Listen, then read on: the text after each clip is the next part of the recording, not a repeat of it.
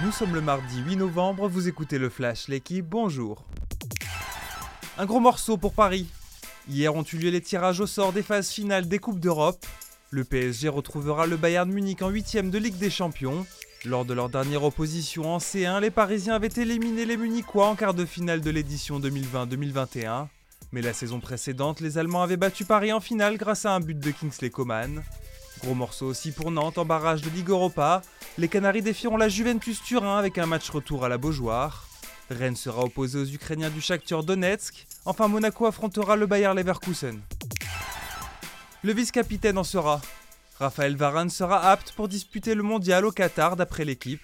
Le défenseur, blessé à une cuisse depuis le 22 octobre, a repris la course en salle ces derniers jours. Il ne devrait pas disputer les deux derniers matchs de championnat avec son club de Manchester United. C'est une bonne nouvelle pour Didier Deschamps qui pourra compter sur un joueur totalisant 87 matchs en bleu. Le sélectionneur dévoilera sa liste pour la Coupe du Monde demain soir.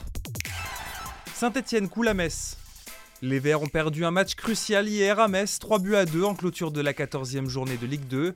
Rapidement mené après un but contre son camp de Crasso, les Stéphanois sont parvenus à égaliser par Wadji. Mais Endoram puis Udol ont remis les Messins sur de bons rails.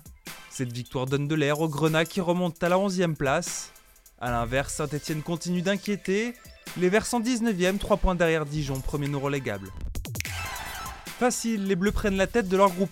Hier, les Françaises ont dominé la Roumanie 35 à 21 pour leur deuxième match de groupe à l'Euro de handball.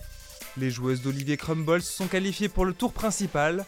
Demain soir, elles joueront la première place de leur groupe face aux Pays-Bas. Tout comme les Françaises, les Hollandaises ont remporté leurs deux premiers matchs. Merci d'avoir écouté le flash d'équipe. Bonne journée.